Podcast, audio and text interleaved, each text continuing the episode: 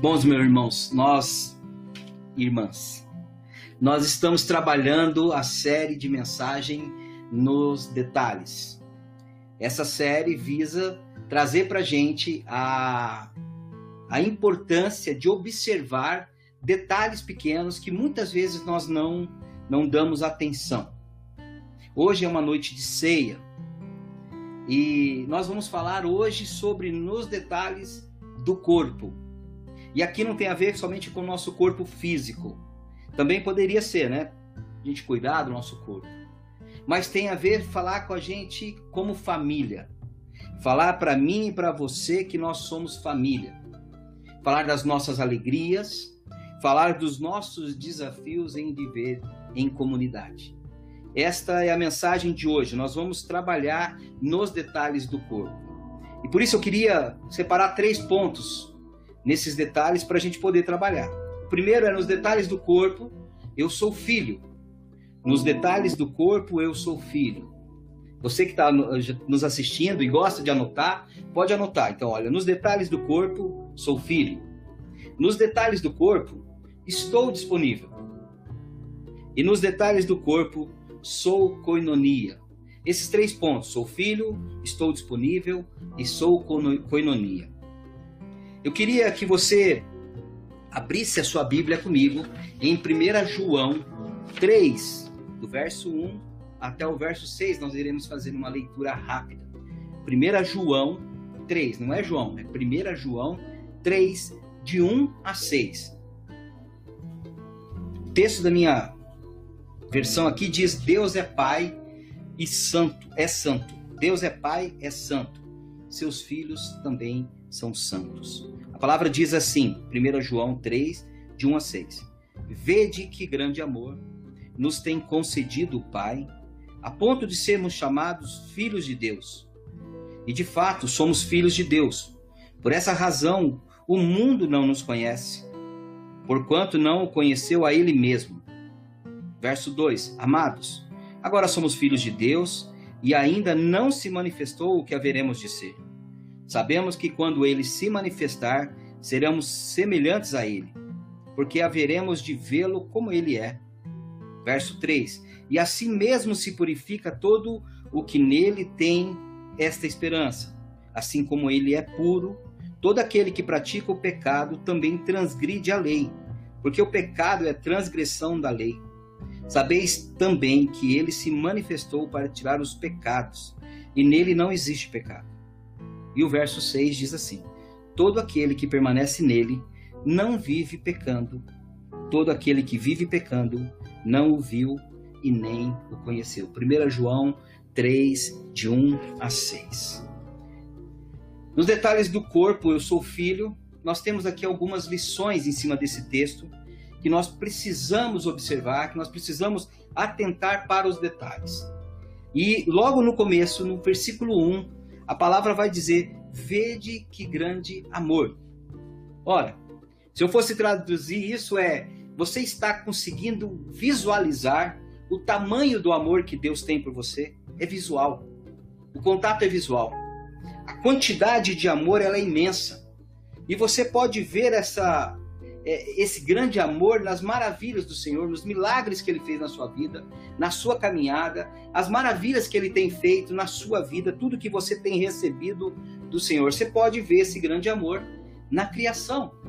Quando nós olhamos para a natureza, quando nós olhamos para os animais, quando nós olhamos para o campo, quando nós olhamos ao nosso redor, nós enxergamos esse grande amor. Se você não enxerga esse grande amor na criação, você precisa, e por isso nós somos chamados a cuidar da criação.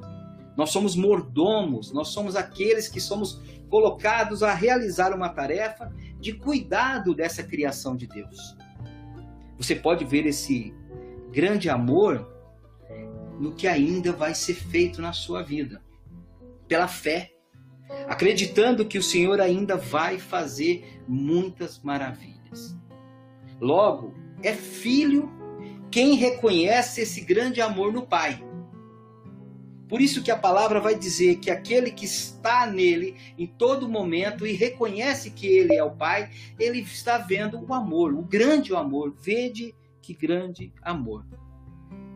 Claro, existe pais com defeito.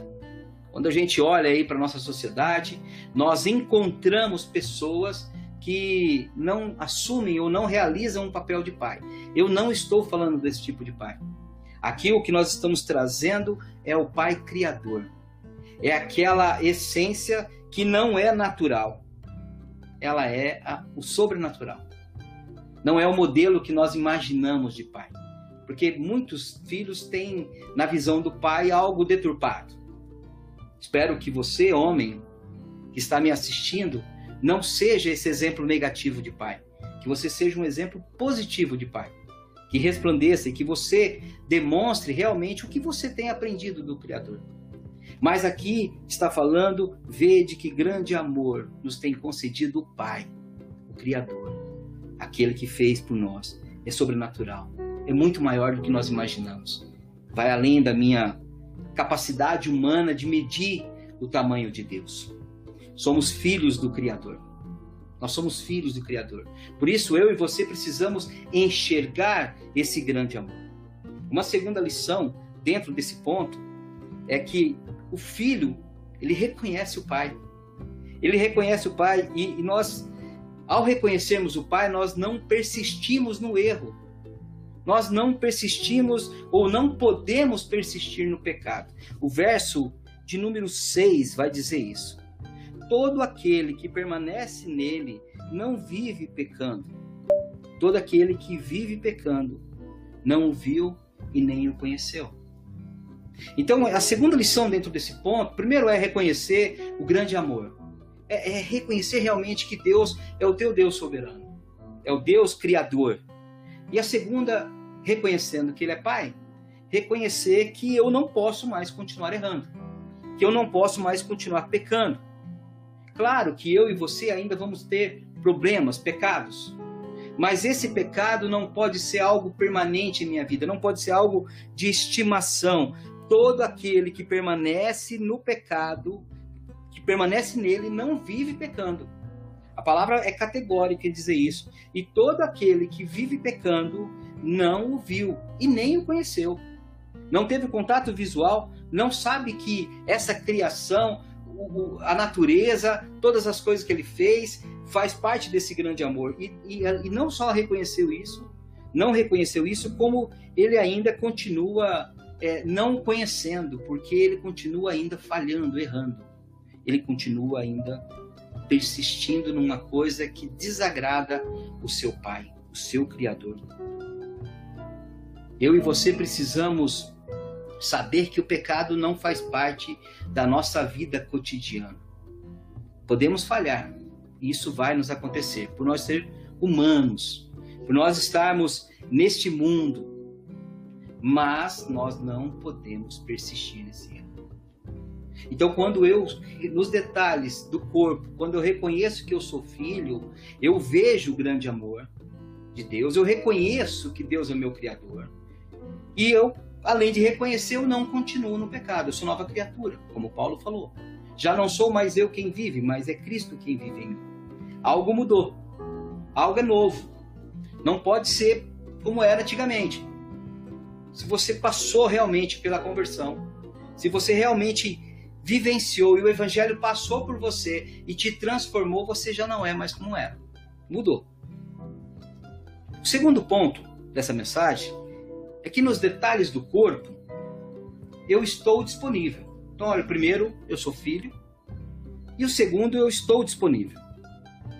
Estar disponível é um compromisso. E aqui tem a ver com trabalho. Estar disponível é uma responsabilidade. Também tem a ver com trabalho. Também tem a ver com o cuidado.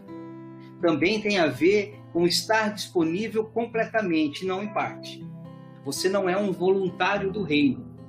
Você é um servo. A palavra vai dizer que nós somos servos. E a palavra servo, ela tem ali o, o significado no seu original de escravo aquele que executa a tarefa. Nós somos servos, nós estamos à disposição, nós estamos disponível completamente. Eu faço parte desse reino. E aí eu queria que você abrisse a Bíblia comigo, lá em Isaías 6. nós faremos a leitura de Isaías 6, versículo 8 e 9. Só esses dois versículos, Isaías 6, 8 e 9.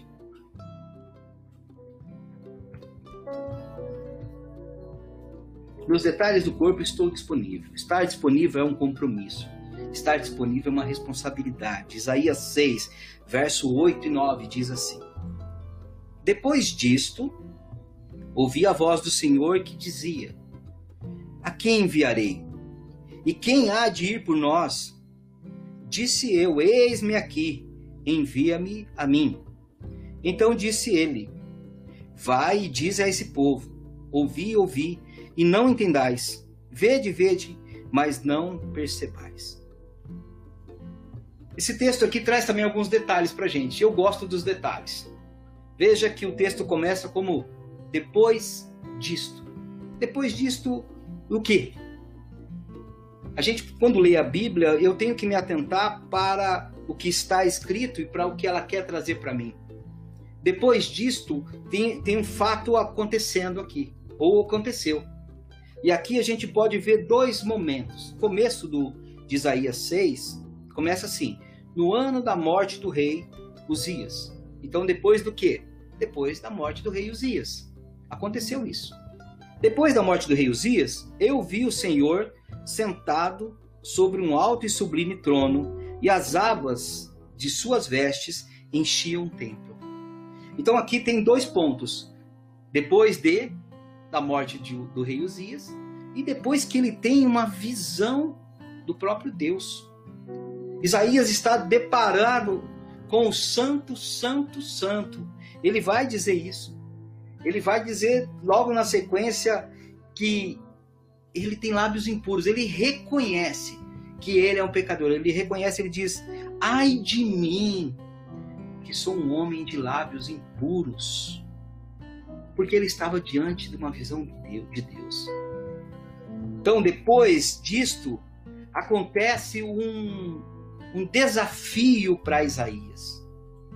Está acontecendo ali um, um. Você está disponível, Isaías? Você está realmente com, compromissado? Você está realmente com a responsabilidade de seguir em frente? E parece que Isaías aqui achou a, a, a figurinha premiada. Ele diz: Eis-me aqui, envia-me a mim. Deus prepara aquele momento para que ele possa dizer o que Deus quer. Eis-me aqui, envia-me a mim.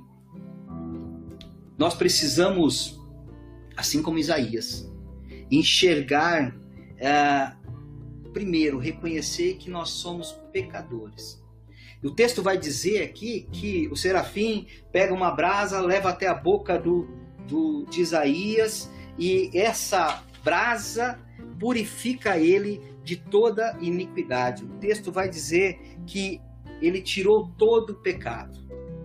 E a partir do momento que ele tira o pecado, Isaías pode, pode agora ouvir o Senhor. Porque antes ele dizia: ai de mim, eu vou morrer, eu vi Deus. Eu tenho aqui uma visão de Deus, ai de mim, eu sou um pecador. E aí o serafim vem com a brasa, toca os seus lábios, tira o seu pecado, tira a sua iniquidade, e aí ele pode dizer, só depois disso, eis-me aqui. Porque Deus fala, quem eu enviarei? Ele diz, Senhor, eu estou aqui. Quando nós estamos disponíveis, duas coisas importantes. A primeira é reconhecer a nossa limitação. Tanto eu quanto você, nós somos limitados, meus irmãos.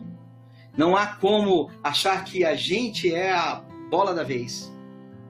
Por eu ser pastor, ou por meus amigos serem pastores, ou por você cantar, ou por você trabalhar em uma grande corporação, ou seja, o que faça, você precisa reconhecer a sua limitação. Você é um homem que vem do pecado e precisa ser purificado. Precisa passar por uma limpeza, e essa limpeza é a conversão. Essa limpeza é você reconhecer que você precisa e depende do Senhor. Uma segunda lição é você reconhecer e entender o seu chamado, o nosso chamado. Saber que você foi escolhido para poder executar uma tarefa. Isaías responde ao seu chamado. Isaías, ele, ao entender isso, ele diz: Olha, estou aqui, estou disponível. Eis-me aqui. O chamado para mim, para você, é permanente. Você que está me ouvindo, com certeza não foi chamado para poder esquentar um banco de igreja ou só frequentar a igreja. Você é chamado para poder propagar o reino. Isso não tem idade. Isso existe o chamado seu a qualquer momento. Então você precisa reconhecer a sua limitação, saber que você é limitado, você precisa é, é, entender o seu chamado para dizer estou disponível. E estar disponível é observar os detalhes da vida a todo momento. Com certeza, onde você está, você é colocado para poder falar do reino, para você poder propagar a palavra de Deus, propagar Deus, propagar o reino, implantar um novo reino, o reino de Deus. E não para você simplesmente ter traquejos é, gospel, crentes, e dizer, oh, eu sou crente. Na verdade, vai muito além de você dizer. Vai na certeza de viver o evangelho, viver o reino. Deus sabe o meu limite e o seu limite. Por isso eles nos chamam. Por isso ele nos chama. Ele, ele não chama porque a gente é muito bom. Ele nos chama porque ele conhece o nosso limite. E ele sabe que sem ele nós não podemos fazer nada. Nós dependemos dele. Mas uma coisa é importante: é você aceitar o teu chamado. Eu não estou dizendo aqui que você consegue resistir, mas é você entender para que foi chamado, para que foi colocado nessa caminhada cristã. Então, o primeiro ponto tem a ver com ser filho, entender o seu ponto de partida com Deus. O segundo ponto tem a ver com seu compromisso nesse reino, a sua responsabilidade. Você está anos e anos dentro de uma igreja e na verdade você não promoveu a tua é, a mudança Romanos vai dizer que a mudança acontece em nós, Romanos 12, ele vai dizer que a mudança começa de nós para fora. E não é só de fora para dentro. Por isso é importante que você esteja disponível. Por isso é importante que você observe os detalhes. Observando os detalhes como um filho, sabendo que Deus é o seu Criador, que Ele é o Pai, reconhecendo as suas limitações, estando disponível ao Reino. E um terceiro e último ponto é que nos detalhes do corpo, sou coidonia. Essa palavra é um pouco diferente, mas se você é de igreja, com certeza você já ouviu. Coinonia tem o significado de comunhão, tem o significado de participação, de companheirismo, de comunicação, de ter em comum, de compartilhar. Isso é economia. Está falando de eu e você nos conectarmos aos outros. É, é, é comunidade. E isso deveria ser algo muito natural para mim e para você. Não deveria ser uma coisa que a gente precisasse aprender, mas é que isso fosse algo base para a gente ter a vida é, pautada por isso. A vida da igreja deveria ser eterna comunhão, coinonia. Mas muitas vezes nós falhamos com a comunhão, falhamos com a participação, com o companheirismo. Quantas pessoas estão sofrendo, que estão dentro das nossas igrejas, dependem de ajuda e a gente não está disponível? Tem a ver com comunicação, porque quando nós somos corpo, o corpo se comunica, nós nos envolvemos. Eu falo com o outro, o outro fala comigo. É, é, tem a ver aqui com com suportar, tem a ver com estar em comum, tem a ver com compartilhar da mesma fé. Por isso o termo koinonia é muito importante. No corpo, no detalhe do corpo, nós devemos ser comunhão. Devemos ter é, é, isso presente em nossas vidas. Leia comigo lá em Atos 2, o verso 42, só o verso 42, que vai falar dos nossos pais da igreja, do, dos primeiros, ah, dos discípulos, é, como, como viviam os convertidos naquela época. Atos 2, versículo 42. Diz assim: E perseveravam na doutrina dos apóstolos e na comunhão, coinonia, no partir do pão e nas orações. Eles estavam aprendendo, porque eles estavam ali na doutrina dos apóstolos, aprendendo sobre isso, discipulado. Nós precisamos ter discipulado. Voo solo é algo perigoso, eu já falei sobre isso. Eles viviam na comunhão, comunicação, participação, compartilhar, ter algo em comum. E aí ainda vai dizer ali que havia comunhão no partir do pão, e nós vamos fazer ceia hoje, e nas orações, nas práticas espirituais. Era união, era igreja. Isso é uma verdadeira igreja. Muito além dos nossos templos. Talvez eu e você estejamos muito preocupados por nós estarmos longe fisicamente. Mas nós estamos perto espiritualmente. Nós estamos juntos espiritualmente. Comunhão é além do templo, é o local para você colocar em prática a sua fé, o que você tem aprendido. Na comunhão, na coinonia, nós encontramos forças para continuar. Quando nós temos as nossas dificuldades, as nossas lutas, nosso dia a dia, quando a, quando a dor bate sobre nós, é na comunhão que eu encontro força para continuar. É na comunhão que nós vamos saber que Deus nos estimula a amar e ajudar as outras pessoas. Nós não podemos ser uma igreja é, fechada somente em nós. Nós temos que ser uma igreja inclusiva. E o nome, o tema da nossa igreja para esse ano é uma igreja para todos. Para todos é, é todos. Não tem exclusão. Ninguém é mais pecador do que nós. Nós somos pecadores. Todos nós estamos no mesmo nível. Por isso é importante que você seja filho, que você se envolva, esteja disponível com responsabilidade, com comprometimento, mas que você viva a comunhão. Chorar com os que choram, se alegrar com os que se alegram.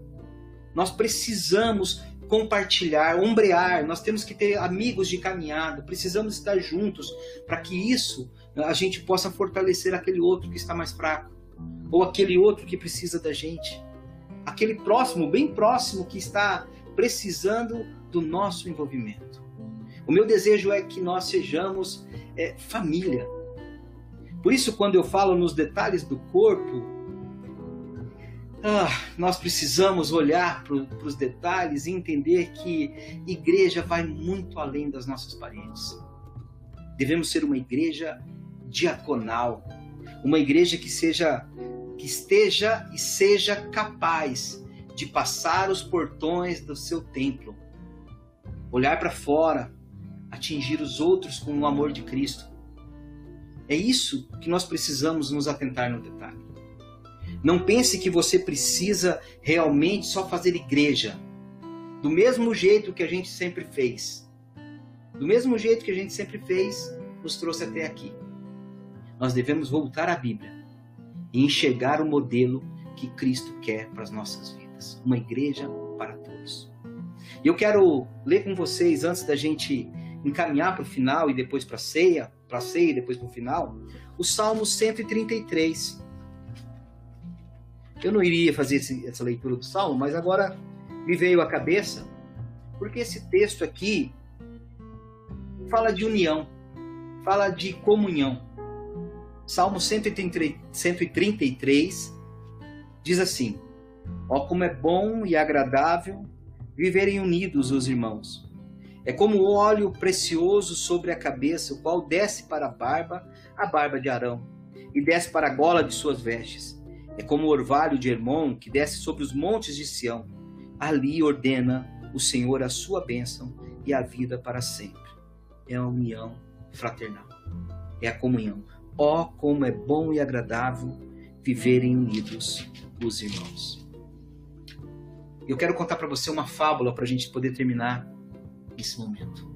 E a fábula é do porco espinho. Talvez você conheça. Se você não conhece, vai aprender agora. Se você conhece, ouça comigo e, e me perdoe pela talvez não lembrar todos os detalhes.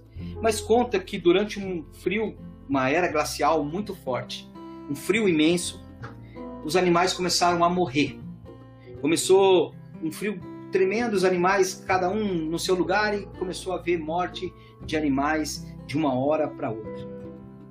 E aí, a saída para os animais foram foi se aproximar um do outro para poder se aquecer conseguir passar aquele frio violento que matava. E aí os porcos espinhos também estavam morrendo. Ora, porco espinho. E eles começaram a se ajuntar para que isso não acontecesse, para que eles não morressem. Começaram a se aquecer. Acontece que os espinhos começaram a incomodar. Assim que eles se aproximaram, os espinhos começaram a machucar uns aos outros. E aí eles começaram a se afastar de novo. E aí começaram a morrer de novo. Eles tiveram que rapidamente pensar e agir e descobrir uma forma para poder resolver aquele problema. E aí eles resolveram ficar juntos. Se ajustaram, passaram por aquele desconforto do espinho e conseguiram sobreviver. Ou eles faziam isso, ou eles morreriam de frio. O detalhe, meu irmão, é que a gente precisa, com sabedoria, aprender a viver em comunidade. Vai haver espinhos. Na convivência haverá espinhos. É importante você saber que relacionamento não é aquilo que une pessoas perfeitas. Isso chama-se céu. Lá sim, nós estaremos na nova ah, Jerusalém, estaremos com o nosso Senhor, nós não teremos mais pecado. Lá sim nós seremos perfeitos. Mas aqui relacionamento envolve eu e você, envolve pessoas com espinhos, com falhas. Cada um aprende a conviver com o outro respeitando os defeitos, ajudando nos defeitos, ensinando a passar por esses defeitos. Cada um convive com o outro valorizando a qualidade. Esse é meu desejo como pastor para nossa igreja. Esse é meu desejo como pastor para a sua vida. Que você seja filho, que você se envolva no reino. Ora, meu irmão, e que você possa viver a comunhão comunhão do partir do pão. Que Deus possa nos abençoar, que a gente possa realmente ser cuidado no Senhor. Nós vamos ouvir agora uma canção, vai dar tempo de você preparar os teus elementos, se você não preparou, e ao voltar, depois da canção, nós iremos fazer, ministrar a ceia do Senhor. Ouça essa canção.